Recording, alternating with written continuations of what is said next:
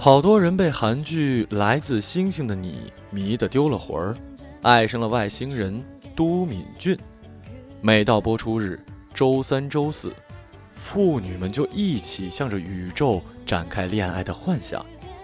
都敏俊的物质欲很强，收藏古董、古书，买地买楼，搓麻将，穿时装，泡女明星。虽然剧情发展至今，都敏俊从未透露过贫富观，但是他要的生活好像和贫穷完全不沾边儿。要想得到都敏俊，我看必须有钱才行，起码也要在汉江附近有个豪宅。而在这之前，大热的继承者们，更因为钱的问题，深深打动了我。继承者们中有一个富家子弟上学的帝国高中，里面的学生是什么人？第六集中有段老同学向转学新生做的介绍。听好了，这里有着严格的阶级区分。第一种阶级，经营继承者人，说白了就是财阀二代。第二种阶级，股份继承人，虽然没有家业可以继承。但他们是大股东的孩子。第三种阶级，名誉继承人，是长官、国会议员、大法官、法律事务所代表等有名望家族的子弟。还有第四种，社会关爱人群，是指以社会关爱名义招生入学的学生。从第一种至第四种，身份逐渐变低。第四种学生在前三种学生看来，他们在心理上应该是。跪在地上，从学校门口一直跪行到教室听课的。但这位介绍的同学还漏了一个分类，稍后由另一个同学指出：现在出现在这所中学的转学生只有两种情况，要么是社会关爱人群，要么是一夜暴富。最后提到的这个俗称“暴发户”。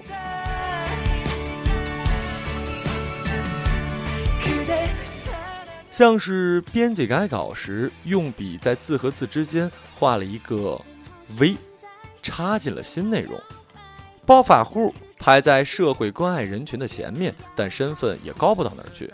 家底儿仓促积累，社会地位不足，被财阀二代等阶级看不起。继承者们从这一段开始挑战了我的价值观。原先金宇彬、李敏镐扮演的富家子弟的穿着。他们谈论未来时充满把握的姿态，他们可以调用社会资源的能力，已经让人油然而生有钱太好了的念头。有时谈到有钱人的分类，这时谈到有钱人的分类是我从来没有细想过的。这个不知道让我苦恼了很久。穷人真无知啊，对富人广阔无垠的世界所知甚少，就盲目的向往。就像民航飞机，以为自己能开到外太空，我感觉自尊心被金子做的锉刀挫伤了。由于祖上无能，我现在再想成为各种继承人已经来不及了。无奈中退一步想，万一发财了，我也只能当当暴发户，一种被真正有钱人踩在脚底下的人。我原先还一直觉得。暴发户不错呢，太想发财了。谁做过穷人谁知道，虽然有属于没钱人的自在快活，但是也有不定期发作的不安全感，并且随着年纪渐长，两种成分再也不能交融在一起，而是水油分离。不安全感浮在表面，盖住了自在。连着好些天，想发财的念头一直在我脑海中盘旋。每转一圈，都变得更加有形状，更加有温度。忍住不说也就算了，如果一开口吐露，太想发财了，即使是在春天、夏天或秋天，都会像冬天说话一样，那几个字儿带着白气冒出来吧？怎么办好呢？可有什么办法能成为暴发户呢？我和同事一商量，大家说。我们买彩票吧，事情就是这么定下来了。我们想豁出去了，就一起做暴发户吧。我去另一个部门工作时，闲聊中讲出了我们部门五个人决定合买彩票的事儿。没用的，中不了啊！有一个同事一边镇定地说着，一边缓缓地把电脑键盘端了起来，放到了一边。这样我就看到了，在他原来放键盘的地方，密密麻麻的堆着好多福利彩票、双色球的票单。连五块钱也只中过几次哦。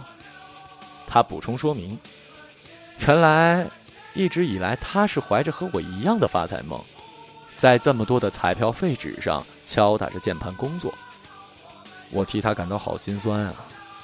我正想着，他又拿出一叠更厚的、已经化为废纸的彩票给我看，这是他们部门另一个同事买的。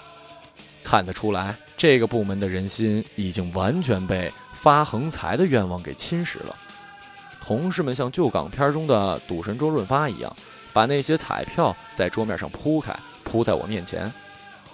我以一种复杂的心情看了一会儿。就走了。就这样，自从我向同事和朋友坦诚发财梦之后，发现很多人早就开始买彩票了。想必太想发财了，这样的心声像心跳一样敲打在每一个普通人的胸口。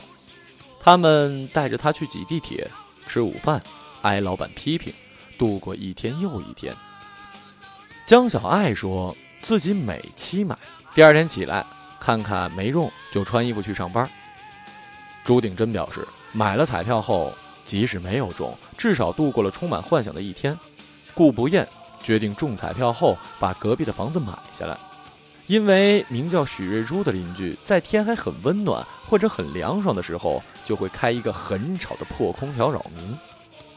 他想这算是为民除害。可是迄今为止，这些人都不会像发财的样子。买了很多期的双色球，我们部门的中奖大业也没有完全实现。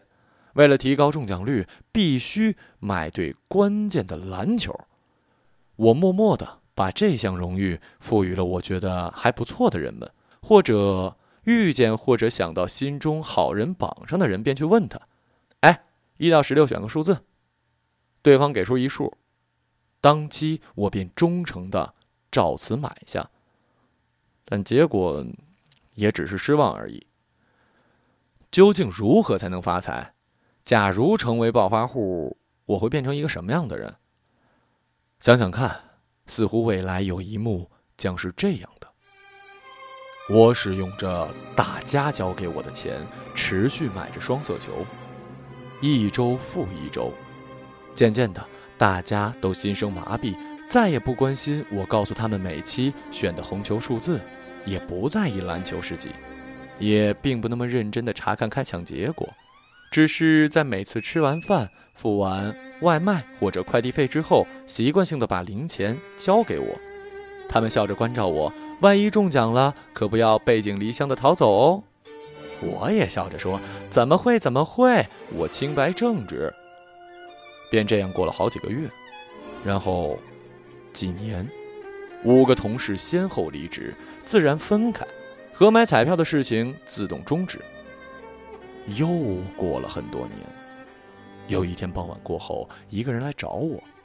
我们站在了公寓的楼道里，每过一会儿就必须说些什么打破沉默，以使得声控灯再次亮起。